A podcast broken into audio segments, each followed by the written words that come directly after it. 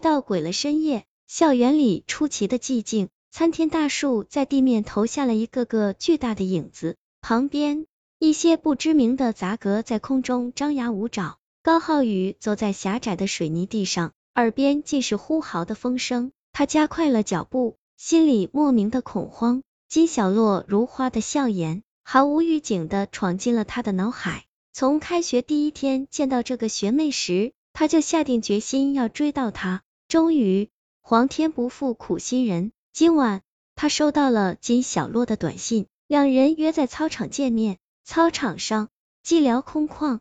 一个纤细的身影格外引人注目。看到他，高浩宇嘴角一弯，快步上前，嗨！他的右手搭在了他的肩上，一股凉意从手掌蔓延到全身。高浩宇有些愧疚，他觉得眼前的人就是金小洛，以为金小洛等了他很久，所以身体才会这么凉。他刚要开口，金小洛就缓缓转过身，只见那是一张白花花的脸。两颊上涂了很厚的胭脂，滑稽而怪异。他无声的看着高浩宇，嘴角挂着一丝若有若无的微笑。这绝对不是金小洛，但看着这张诡异的脸，高浩宇有种似曾相识的感觉。高浩宇感觉自巴的声音有些颤抖：“对不起，我认错人了。”他看着高浩宇，缓缓的点了点头。他似乎想说话，但张开的嘴里吐出的不是字，而是粘稠的鲜血。浓郁的血腥味扑面而来，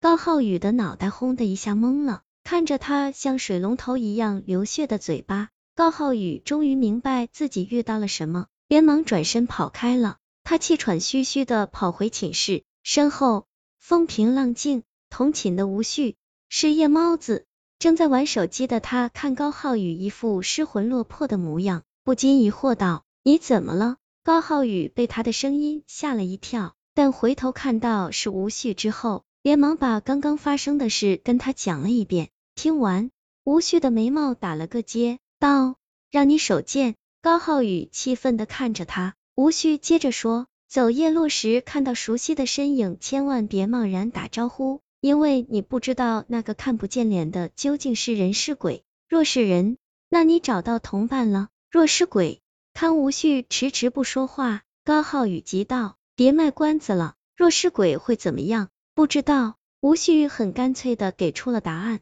随后看高浩宇一副无语的模样，不禁奇怪道：千骂这么杞人忧天，你不是没事吗？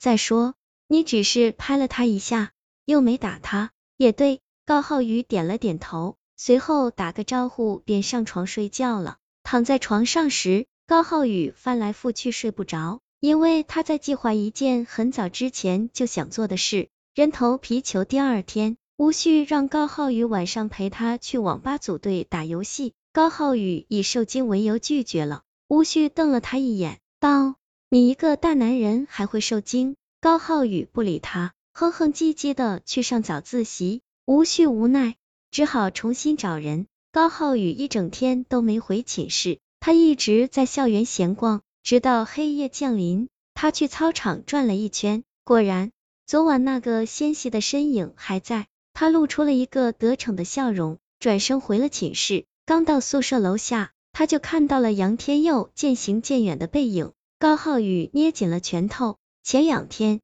在这个花花公子和金小洛的绯闻传得沸沸扬扬时，他就想揍杨天佑一顿了。不过他不敢。一米七的他遇到一米八五的杨天佑，只有被蹂躏的份儿。不过现在不同了，高浩宇嘴角勾起一抹冷笑，大声叫道：“杨天佑！”前面的身影停了下来，高浩宇连忙迎了上去。他拿掉杨天佑的眼镜，在对方疑惑的目光中伸出了拳头。杨天佑被高浩宇一拳击倒，高浩宇趁此机会向操场跑去。杨天佑莫名其妙的挨了一拳，啊妈一声追了上去，快要接近操场时，高浩宇顺势一拐，躲到了教学楼的阴影下。杨天佑的眼睛高度近视，摘掉眼镜后，五米远的东西都有些看不清。不过这个时候操场一般都不会有人，所以在看到操场上那个模糊的人影时，他不疑有他。立刻飞扑上去，在那人头上留下重重一拳。没想到那人的脑袋因为承受不住冲击飞了出去，血溅了杨天佑一脸。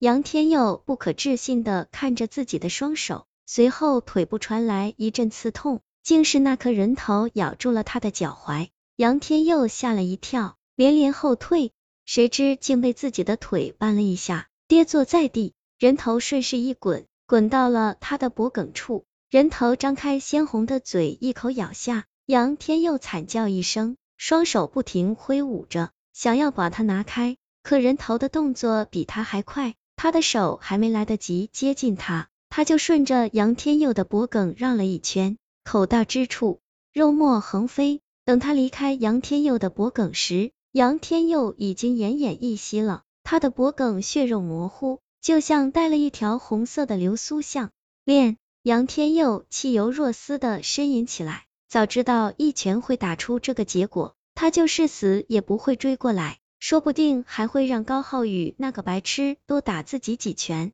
站在暗处的高浩宇后怕的摸着自己的脖子，仿佛被咬掉的是他的肉。他愣愣的看着女鬼抱着自己的头安置在肩膀上，他嘴上的血有些凝固了，两团艳红的胭脂被衬得更加鲜红。他来到杨天佑身边，手伸到他头顶，轻轻一扯，就把他的头扯下来了。杨天佑彻底断气了。但眼睛依旧睁得滚圆，女鬼拎着人头朝高浩宇转过身，高浩宇脊背一凉，冷汗瞬间遍布全身。女鬼诡异的一笑，竟然把人头扔向了高浩宇。高浩宇猝不防急的接过人头，一股浓郁的血腥味儿扑面而来，高浩宇忍住作呕的冲动，丢下人头，转身想逃，但女鬼又出现在了他面前。而且无论他朝哪个方向转身，女鬼都会出现在他眼前。高浩宇临近崩溃，